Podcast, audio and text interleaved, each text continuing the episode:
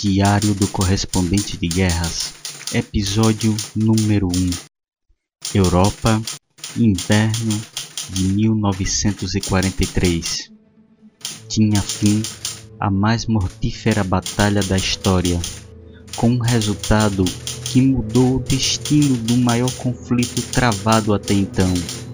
Foi uma batalha decisiva que teve início alguns meses antes. Era a Segunda Guerra Mundial.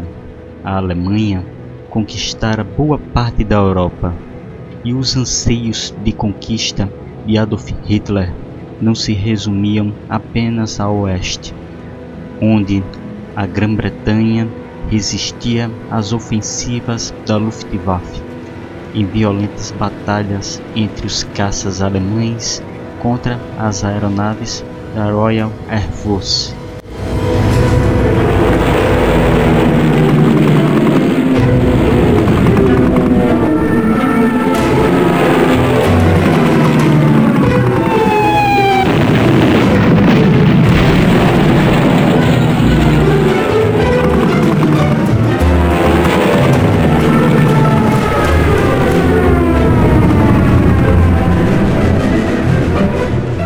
Mas em junho de 1941, atropelando o Pacto de Não Agressão entre alemães e soviéticos, os exércitos da Alemanha invadiram a União Soviética na operação batizada de Barbarossa.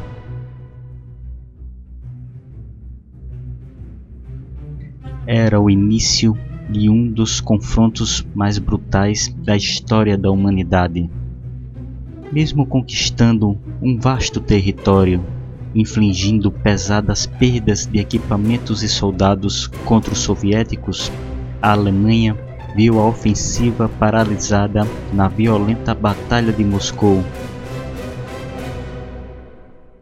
travada entre 2 de outubro de 1941 a 7 de janeiro de 1942.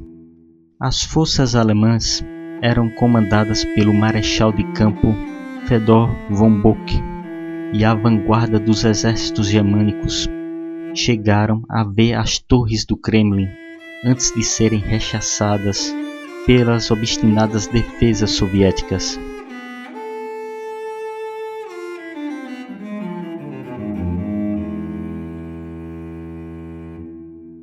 Ao norte, a cidade de Leningrado não caiu na mão dos alemães, mas passou a viver sob um terrível cerco.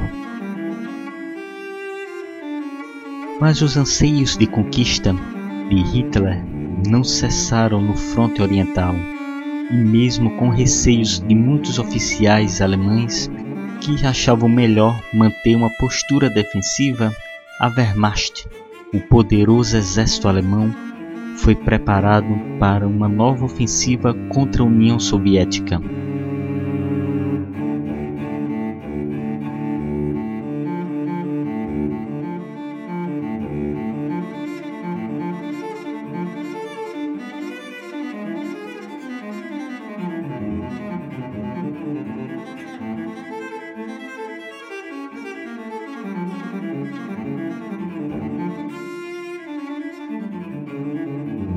A máquina de guerra de Hitler precisava de combustível e os campos romenos não eram suficientes para abastecê-la.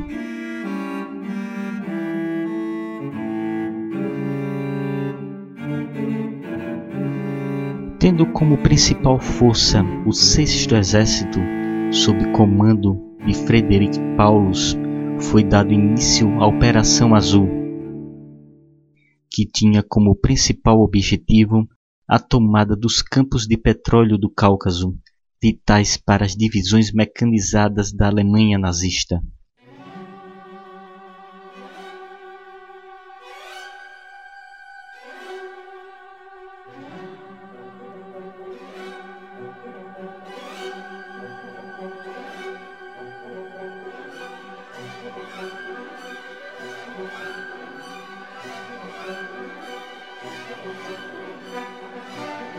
O avanço alemão era implacável.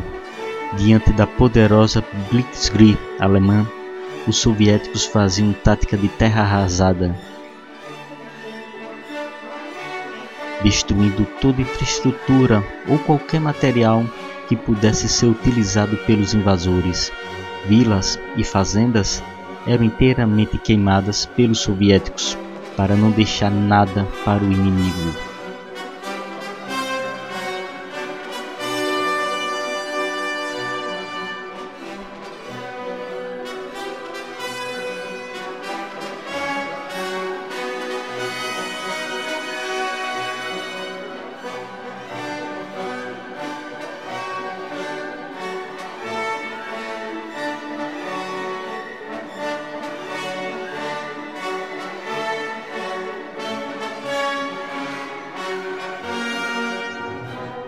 Mesmo com este avanço implacável, Hitler cometeu um erro fatal. No dia 23 de julho de 1942, o Führer dividiu suas forças em duas frentes. O exército A se dirigiu direto aos campos petrolíferos do Cáucaso, mas os alemães encontraram os campos destruídos pelos russos.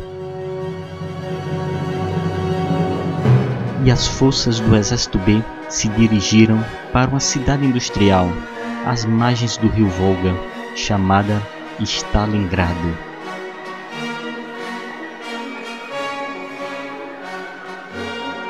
Os soviéticos disponibilizaram dois exércitos, o 73º e o 74º, para barrar o avanço alemão, dando tempo das defesas de Stalingrado se prepararem.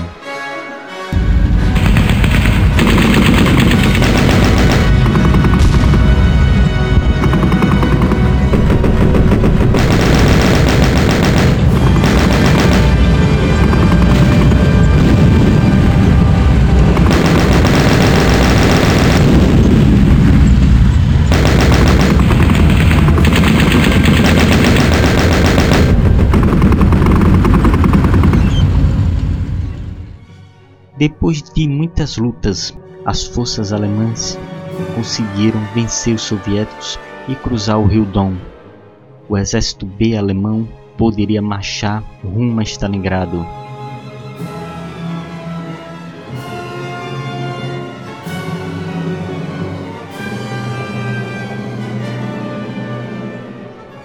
O ataque alemão contra Stalingrado começou em 23 de agosto de 1942. Os primeiros ataques foram através de pesadas ondas de bombardeiros, onde foram utilizados os aviões Junkers 88, Heckel 111 e Stukas. Por terra, a artilharia realizava pesadas barragens contra a cidade. Mais de mil toneladas de bombas caíram sobre Stalingrado era o início da destruição da cidade.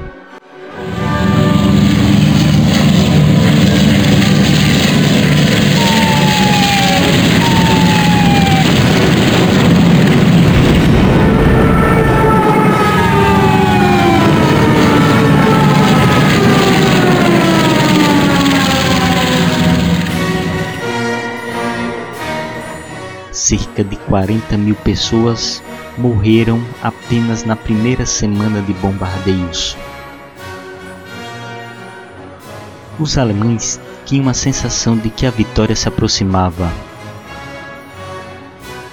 Eles estavam às margens do Volga, mas os intensos bombardeios transformaram a cidade em ruínas. Os escombros se tornaram numa condição perfeita para ser utilizadas pelos defensores russos.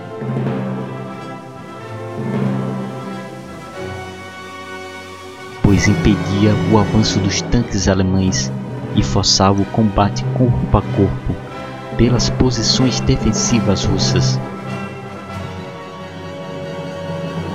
Atiradores russos se tornaram inimigos invisíveis em meio às ruínas e destroços da cidade.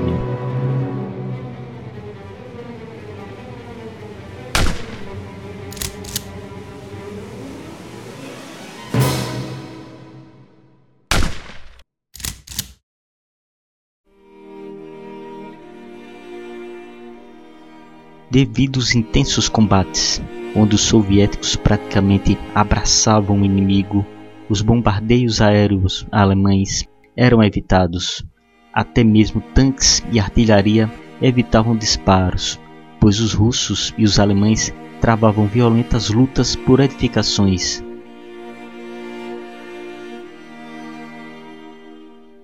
Os alemães chegaram a conquistar 90% da cidade, ficando a 700 metros do posto de comando do general russo Vassily Chuikov.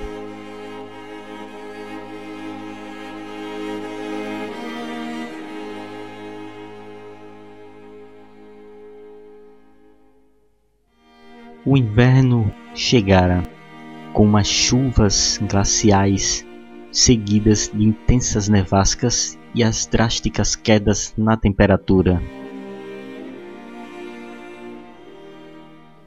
Os soviéticos colocaram em prática a Operação Urano, arquitetada pelo general George Zhukov. A Operação Urano era um poderoso contra-ataque com o intuito de cercar o sexto exército alemão. No dia 19 de novembro de 1942, teve início o contra-ataque soviético, contando com um milhão de soldados e 3.500 peças de artilharia, mais 890 tanques. Os russos realizaram um ataque contra o flanco norte e sul dos invasores.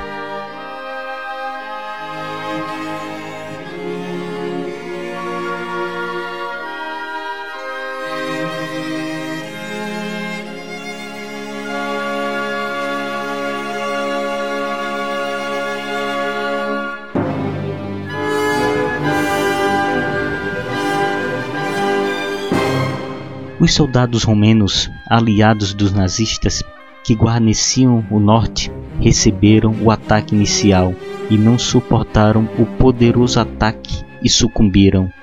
No dia seguinte foi a vez do sul, que era protegido por soldados alemães, que resistiram por um tempo, mas o colapso romeno e a falta de combustível fizeram com que os soviéticos conseguissem manter o avanço, e no dia 22 de novembro o sexto exército alemão, os aliados romenos e parte do quarto exército Panzer estavam presos dentro de Stalingrado, totalmente cercados.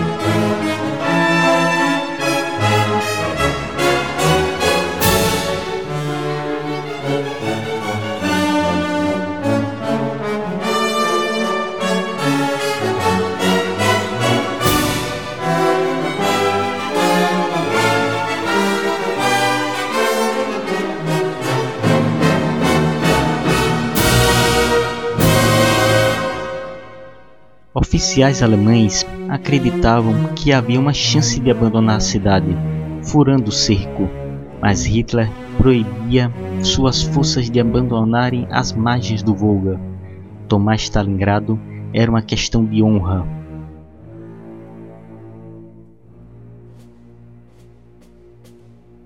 Mesmo cercados, o abastecimento das tropas não seria problema, pois Hermann Göring, comandante da Luftwaffe, prometeu que abasteceria a força alemã com 300 toneladas de suprimentos por dia. Então, o general Paulus decidiu sustentar suas posições na cidade. Contudo, essa promessa se desfez como um castelo de cartas no vendaval. A Força Aérea Alemã percebeu que o abastecimento aéreo não era viável a quantidade de suprimentos não chegava a 60 toneladas ao dia para abastecer um exército de mais de 230 mil homens, com grandes perdas de aeronaves, e logo as dificuldades logísticas começaram a assolar os soldados alemães. Hitler estava decidido a tomar a cidade e encarregou o experiente marechal de campo Erich von Manstein de furar o cerco contra Stalingrado. Na Operação Inverno Tempestuoso, iniciada no dia 12 de dezembro de 1942. Mas nesta mesma data, os soviéticos iniciaram a Operação Pequeno Saturno, com o objetivo de expulsar as forças alemãs da região do Cáucaso e da Ucrânia, rechaçando as forças de resgate comandadas pelo Marechal Manstein. As tropas sob comando de Manstein chegaram a 48 quilômetros de Stalingrado, onde os soldados alemães ouviram os sons da batalha.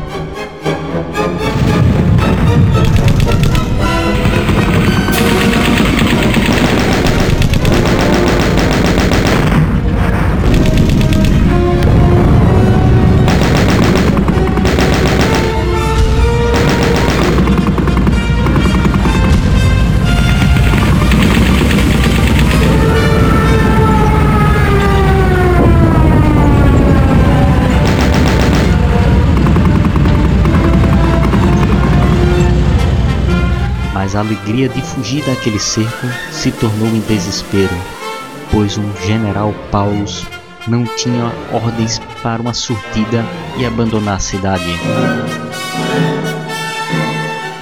deixando suas forças prostradas, imponentes, enquanto os sons das batalhas começavam a se distanciar. Cada vez mais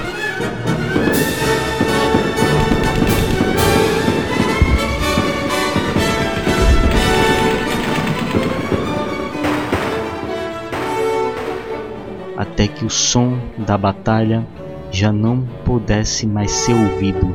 As forças de Maisten foram rechaçadas. Os invasores estavam definitivamente cercados.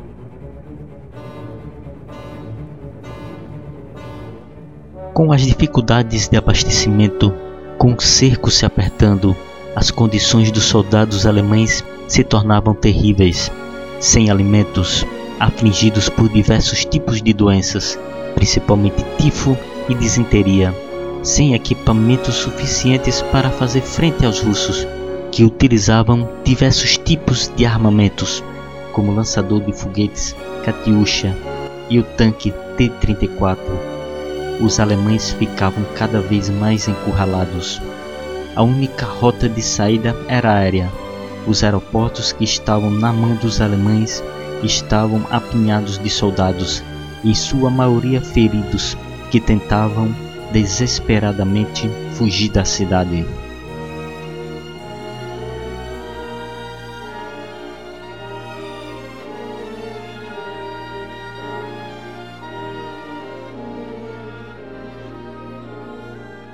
Mensagens assinadas pelo general Frederick Paulus indicavam a falta total de condições de sustentar as posições.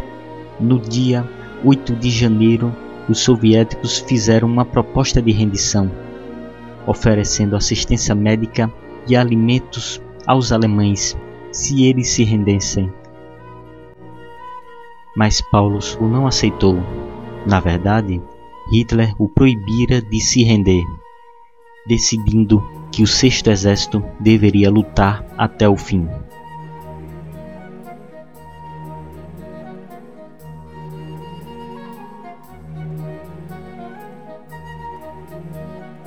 Então, no dia 10 de janeiro, os soviéticos deram início à Operação Círculo.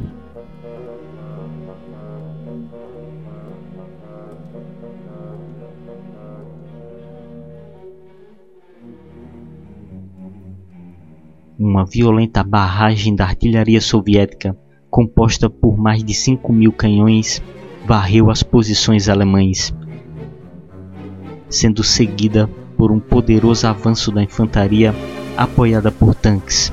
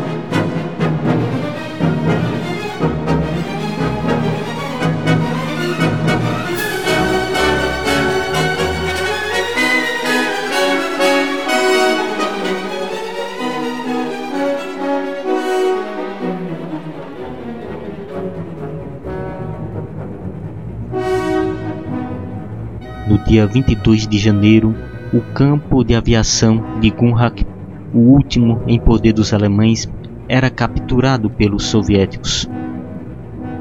O sexto exército alemão estava definitivamente isolado.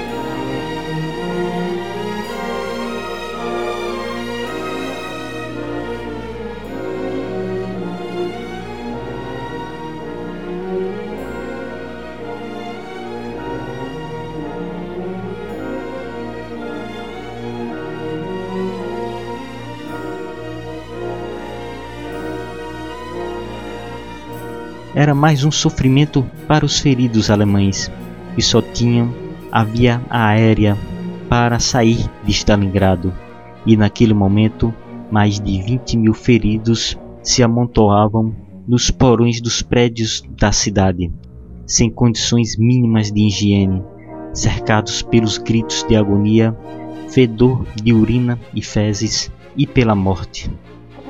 No final do mês de janeiro, a posição defensiva alemã havia sido dividida em dois bolsões. O general Paulus teve novamente mais uma chance para se render, mas Hitler enviou um comunicado ao comandante do Sexto Exército onde dizia: proibida a rendição. O Sexto Exército defenderá suas posições até o último homem e o último cartucho.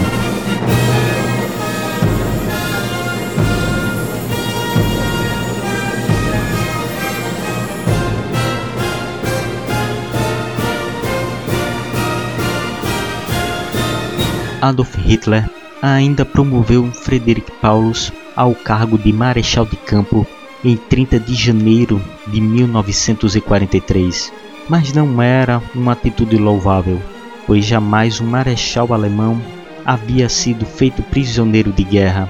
Hitler então acreditou que com sua promoção, o agora Marechal Paulus lutasse até a morte ou cometeria suicídio. Mas o fim estava próximo. No dia 31 de janeiro, os russos se aproximaram da loja de departamentos onde o agora Marechal Paulus havia estabelecido o seu quartel-general e onde ele se rendeu.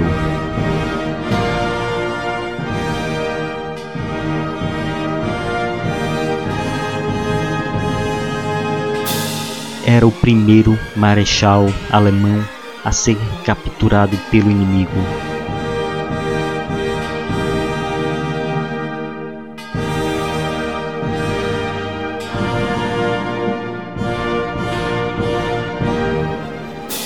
Juntamente com 91 mil soldados esfomeados, doentes, maltrapilhos e exaustos, que se renderam em 2 de fevereiro de 1943. Contudo, cerca de 11 mil soldados do eixo não aceitaram a rendição, preferindo lutar até a morte do que morrer em um campo de prisioneiros soviético. Estes lutaram em pequenas unidades até março de 1943, escondidos em porões e sótãos, mas com a operação de limpeza da cidade, estes últimos focos de resistência foram derrotados. Era o fim da Batalha de Stalingrado.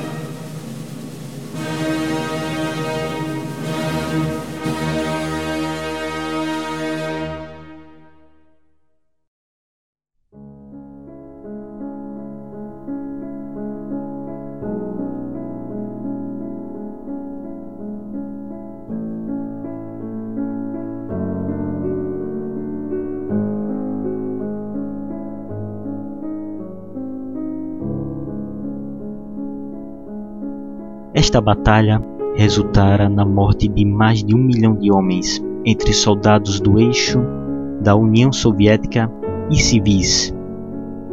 Apenas 5 mil dos 91 mil soldados alemães capturados em Stalingrado retornaram para o lar.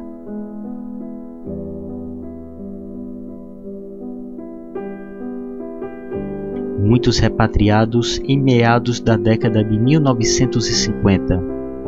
Friedrich Paulus, que fora apelidado pela imprensa soviética de Fantasma de Stalingrado, morreu na Alemanha Oriental em 1957.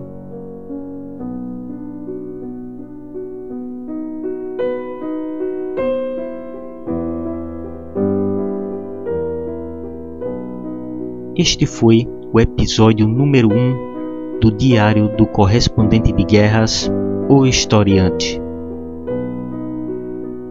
Agradecemos a todos que ouviram este podcast. Curtam e compartilhem. Agradecemos também aos patronos do historiante que auxiliam na manutenção deste projeto